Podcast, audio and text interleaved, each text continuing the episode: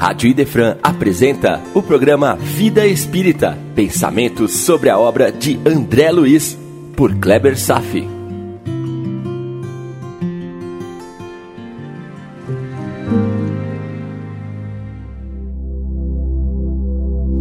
Nosso Lar, capítulo 45, no campo da música, parte 1. Nesse capítulo, André Luiz é convidado por Lísias a conhecer um lugar chamado Campo da Música.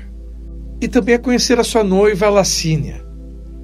Apesar de interessantíssima descrição de mais um maravilhoso parque temático de nosso lar, eu vou deixar o próprio autor tal descrição, pois porque eu não faria melhor, não acrescentaria nada que fosse inédito ou especial.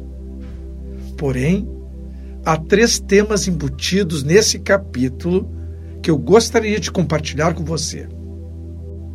Primeiro eu vou ler um trecho logo no início do capítulo. Um trecho que poderia ser lido e nem ser notado, sem reflexão, mas que, se for analisado cuidadosamente, revela uma verdade contundente que poderíamos aplicar em nossas vidas sempre. Vejamos André Luiz.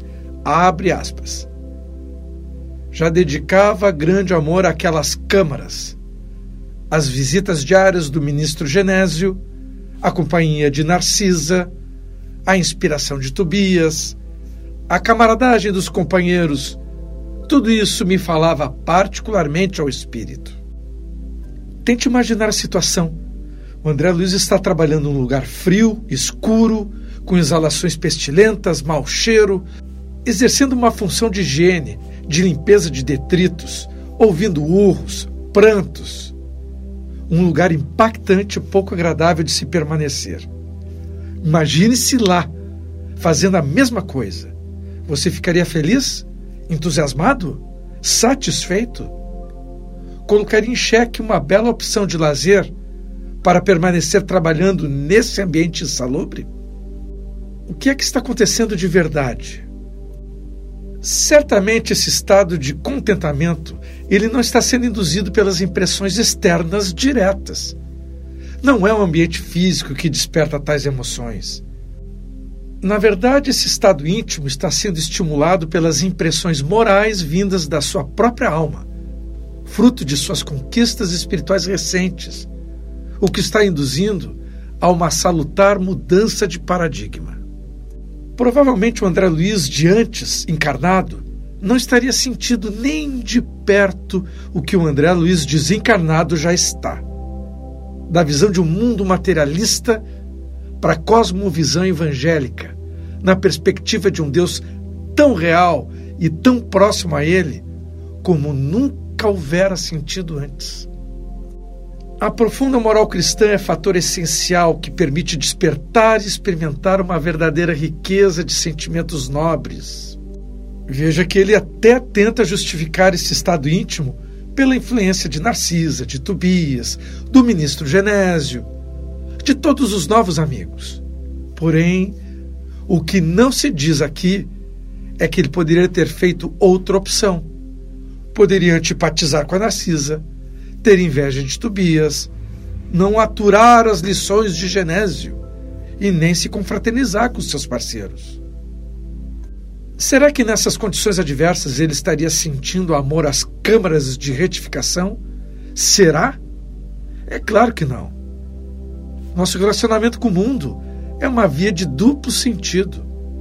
Recebemos influência do ambiente externo que induz sentimentos, mas também já conquistamos condicionamentos íntimos que se refletem no ambiente do mundo, influenciando o estado de ânimo exterior.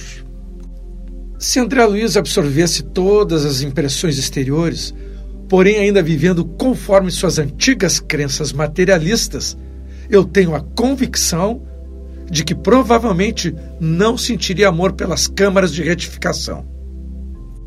Então perceba como é importante para o homem trabalhar para criar um condicionamento espiritual, para a construção de sistema de crenças e valores morais estruturados que favoreça o melhor aproveitamento das nossas experiências com o mundo ao nosso redor. E fala-se de felicidade. Irmão, felicidade não é um evento externo. Felicidade é a manifestação do espírito que é feliz. É a manifestação do espírito que é feliz. Outra maneira de dizer seria que ninguém lhe deixa triste, mas é a tristeza que vive em você e que vem à superfície. Ninguém lhe causa raiva, mas é a raiva que está viva na sua alma. O que vivemos e experimentamos são as projeções da nossa alma para o mundo. Mesmo que o mundo externo, às vezes, tenha um comportamento de um indutor de emoções, mas as emoções que vivem dentro de nós. Como muitos dizem, por sua culpa eu fiz tal coisa. Grande engano. Você fez porque quis, mesmo sem consciência disso.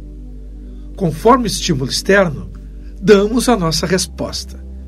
Estamos na vida para evoluir em direção ao nosso Criador.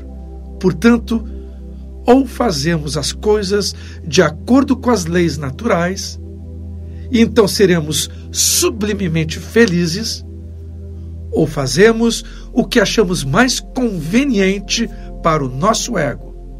E na maioria das vezes, o resultado será sofrimento. Indiscutivelmente, o Evangelho é a única e plena diretriz para a felicidade. Se alguém disser diferente, acredite, meu irmão, ela está se equivocando. Todos nós teremos tempo para descobrir tamanha verdade. E justamente sob os ensinamentos do Evangelho, André Luiz está pautando sua nova vida. Decidiu realizar a troca de valores em seu coração ele compreendeu que essa mudança é essencial para a vida de todos e cada um terá o seu momento certo de acontecer. Nasceu o homem novo em sua alma e por essa razão sente amor não apenas pelo seu novo trabalho, mas o amor que se projeta em todas as circunstâncias da sua nova vida. Narcisa, Tobias, Genésio, seus companheiros de trabalho se retroalimentam com os mesmos sentimentos, criando um ambiente transbordante de energia crística. E é nessa energia que o faz sentir o amor, mesmo cercado por um ambiente tão obscuro e pestilento. Algum dia, todos poderão e virão a sentir o mesmo. Não é a figura histórica de Jesus em si, mas a energia que dele emana e aguarda apenas que nós o sintamos e que nós nos candidatemos ao seu apostolado a sua amizade eterna. Exatamente daquela maneira como a personagem Alcione, do livro Renúncia, de Emmanuel, diz sobre o Evangelho, na ordem. Todos nós precisamos, primeiro, conhecer o Evangelho, segundo, meditar o Evangelho, terceiro, sentir o Evangelho, quarto, viver o Evangelho. Nesta ordem. Então, por isso que eu estou dizendo que não é conhecer a figura de Jesus nem seus feitos, é sentir Jesus e viver Jesus. Isso é outra história.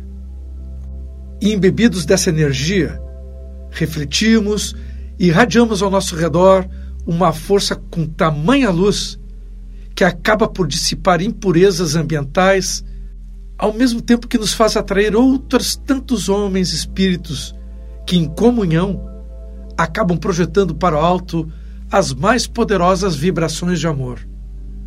Um mastermind, está lembrado? Uma usina de forças mentais. Isso tudo acontece independentemente do ambiente físico que nos rodeia, como é o caso de André.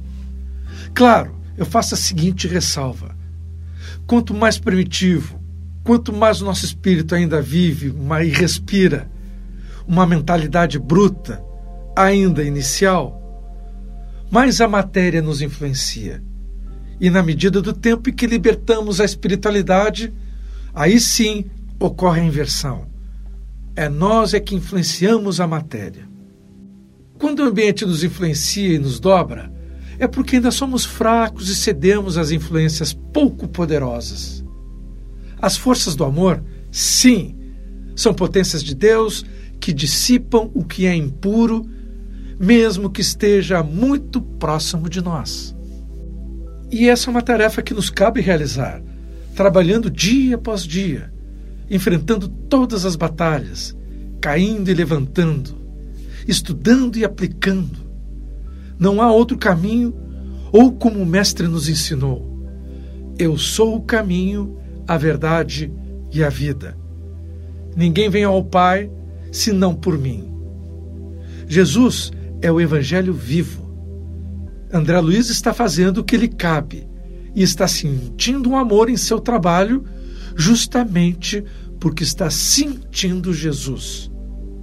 E por isso está assumindo a sua missão. Isso sem tentar converter ninguém, entendeu? Ele está sentindo isso.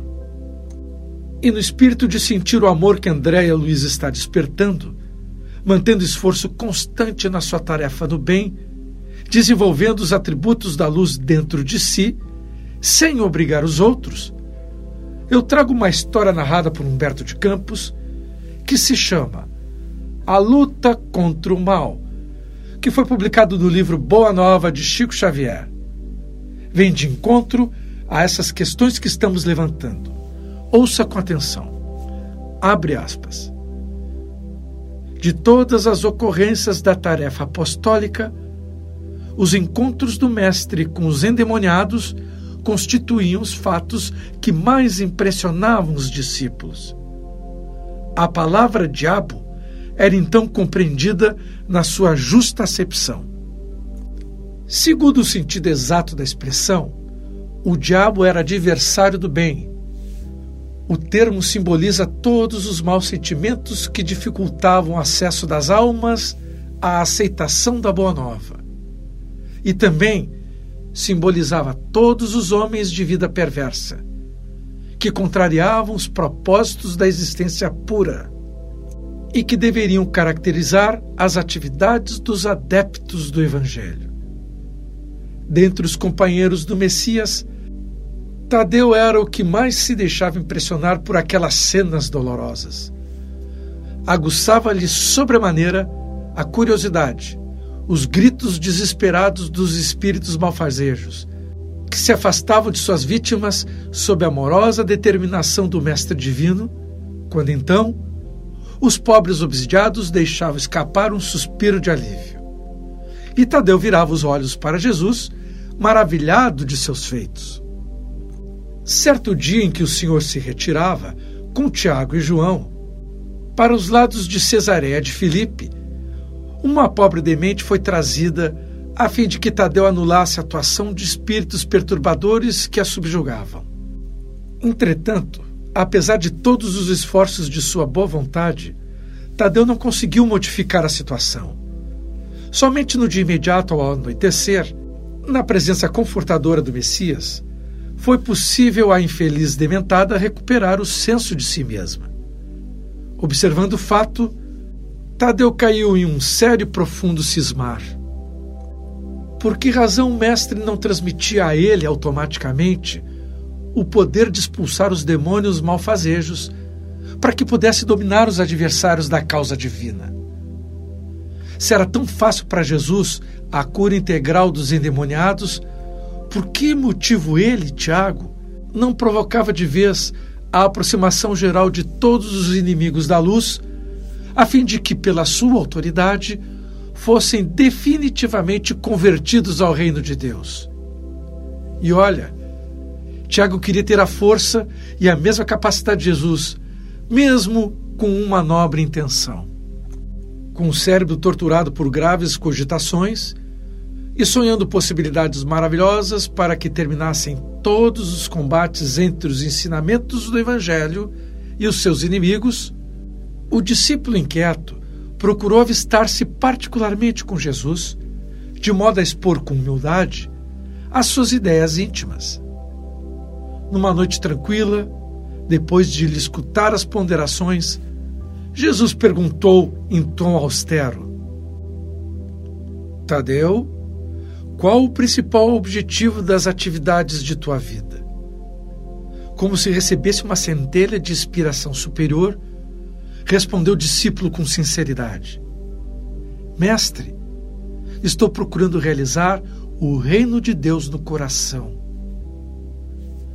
Se procura semelhante realidade, por que reclama em primeiro lugar no adversário? É justo esquecer tuas próprias obrigações nesse sentido?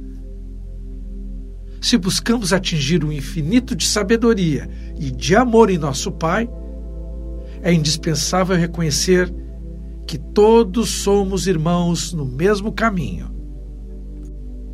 Mas, Senhor, os espíritos do mal são também nossos irmãos? inquiriu admirado o apóstolo. Toda a criação é de Deus.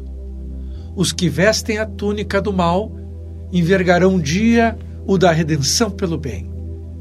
Acaso poderia duvidar disso? O discípulo do Evangelho não combate seu irmão, assim como Deus nunca entra em luta com seus filhos. O discípulo apenas combate toda a manifestação de ignorância, como o pai que trabalha incessantemente pela vitória do seu amor junto da humanidade inteira. Mas não seria justo convocar todos os gênios do mal para que se convertessem à verdade do céu? O mestre, sem se surpreender, disse: Nem Deus procede assim por acaso teríamos uma substância de amor mais sublime e mais forte que a do seu coração paternal? Tadeu jamais esqueça o bom combate. Se alguém o convoca a algum labor ingrato, como o trabalho de André Luiz nas câmaras, não rejeite a boa luta pela vitória do bem. Encare qualquer tarefa difícil como oportunidade sagrada para revelar a sua fidelidade a Deus. Meu irmão, isso não é o que está acontecendo com André Luiz? Abraça sempre o teu irmão. Se o adversário do reino lhe provoca, não despreze a hora de trabalhar pela vitória da luz. Porém, siga seu próprio caminho no mundo, atento aos seus próprios deveres, pois não se consta que Deus abandona suas atividades divinas para impor qualquer renovação moral aos seus filhos ingratos. Temos que meditar na lição de nosso Pai e não estacionar no meio do caminho que percorremos. Os inimigos do reino se empenham em batalhas sangrentas? Não esqueça você do seu próprio trabalho. Eles padecem no inferno das ambições desmedidas? Caminhe você para Deus. Se eles lançam a perseguição contra a verdade, carregue você a verdade divina que o mundo não lhe poderá roubar nunca. Meu irmão, se fosse nos dias de hoje, talvez Jesus dissesse: foco em si, na sua missão, sem olhar para o vizinho, sem apontar os erros de seus irmãos. E segue o texto. Que diríamos de um rei justo e sábio, que cobrasse a um só de seus súditos a responsabilidade pela justiça e pela sabedoria do reino inteiro? Entretanto, é justo que o súdito seja questionado acerca dos trabalhos que lhe foram confiados, sendo justo se lhe pergunte pelo que foi feito de seus pais, de sua companheira, seus filhos e seus irmãos. Você anda tão esquecido de seus problemas fáceis e singelos? Aceita a luta sempre que for julgado e digno dela. E não esqueça a todo momento de que construir é sempre melhor. Eu jamais vou esquecer uma lição que eu recebi muitos anos atrás quando eu era estudante de medicina e encontrei um irmão mais velho, mais experiente, fazendo sua especialização em cardiologia. Na época que eu tinha um grupo de amigos entusiasmados, estávamos prontos a criar uma, uma cidade, uma comunidade alternativa para ajudar as pessoas. Estava vivendo essa energia e eu convidei este colega, a fazer parte do grupo. E ele virou para mim e disse: Olha, Kleber, eu sou casado com uma pessoa e nessa vida, se eu conseguir fazer uma pessoa feliz e não errar com essa pessoa, para mim já vai ser uma grande causa, já vai ser uma grande obra. E eu me lembro que aquilo me impactou, porque tinha uma série de problemas dentro da minha própria casa que eu não conseguia resolver, e eu já estava imbuído da ideia de criar uma grande comunidade alternativa. É isso que o texto está dizendo, é isso que Jesus está aconselhando.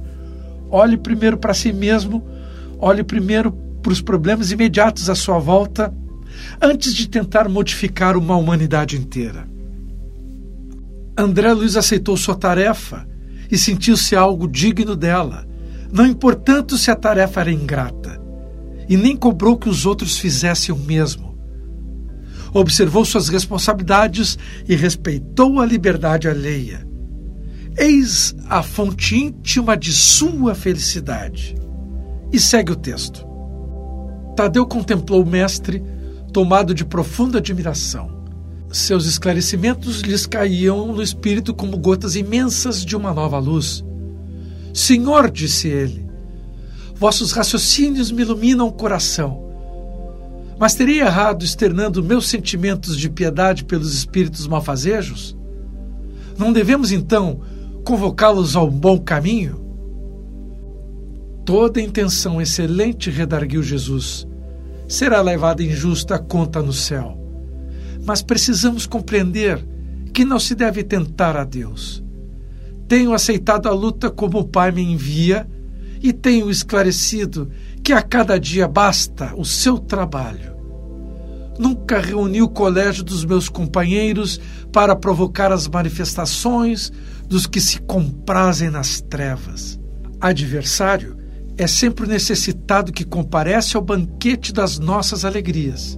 E por isso, embora não tenha convocado, convidando somente os aflitos, os simples e os de boa vontade, nunca lhes fechei as portas do coração encarando a sua vinda como uma oportunidade de trabalho de que Deus nos julga dignos. Jesus não chama os maus, mas Deus os coloca no caminho e ele aceita a tarefa direcionada a eles.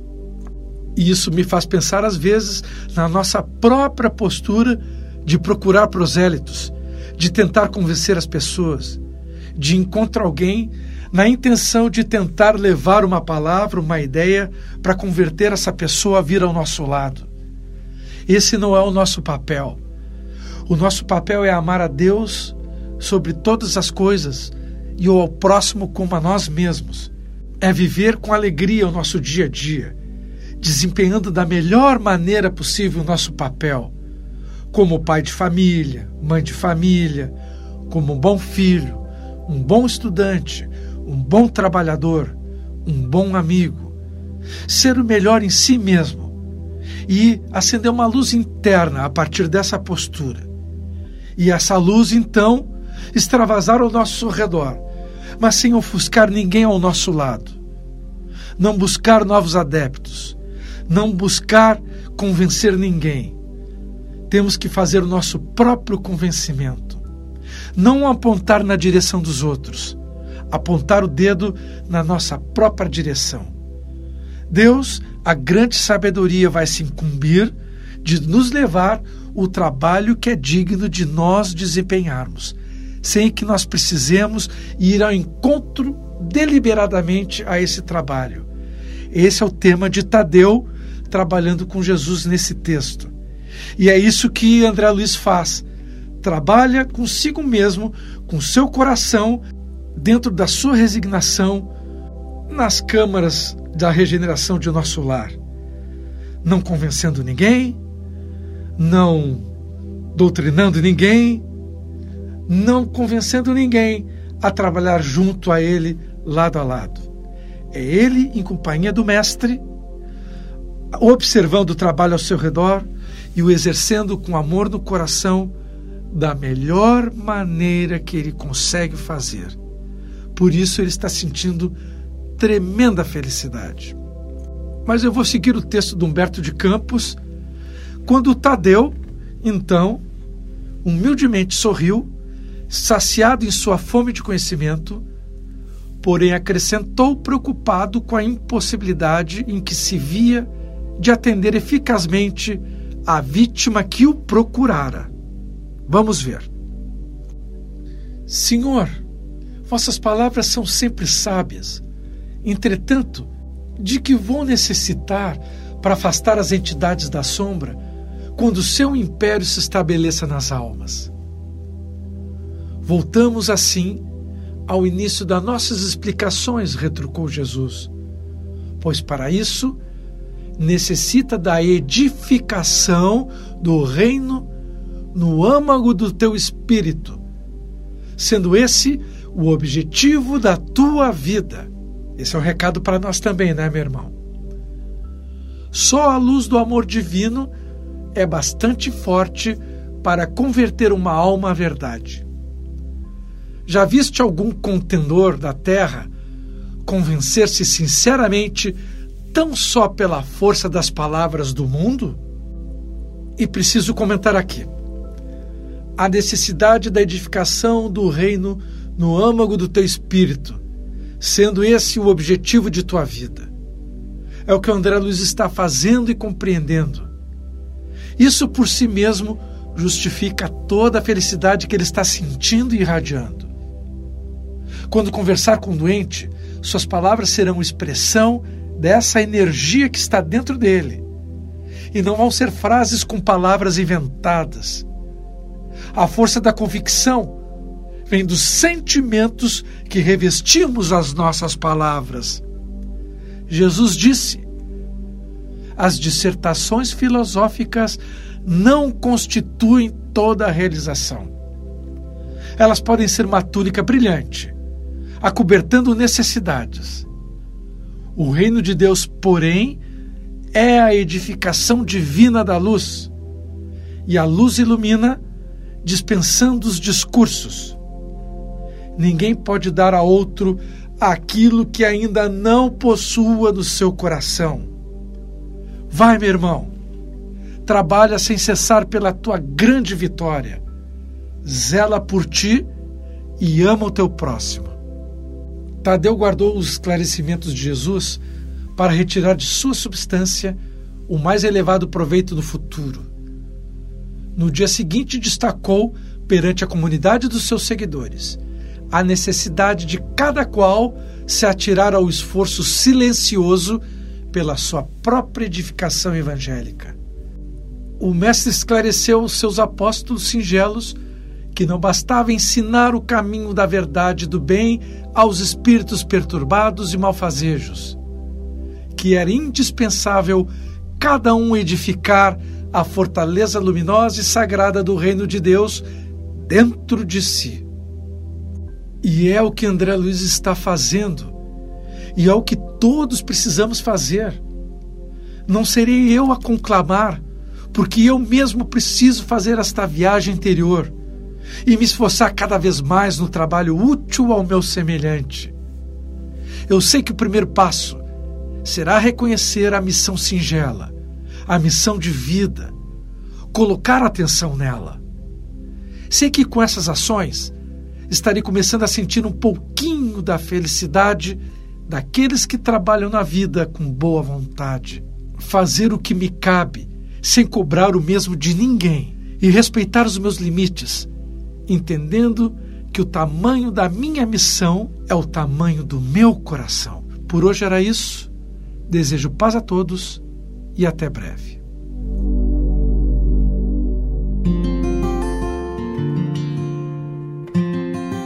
Rádio Idefran apresentou o programa Vida Espírita, por Kleber Safi. Todas as terças e quintas, às nove da manhã. Programa Vida Espírita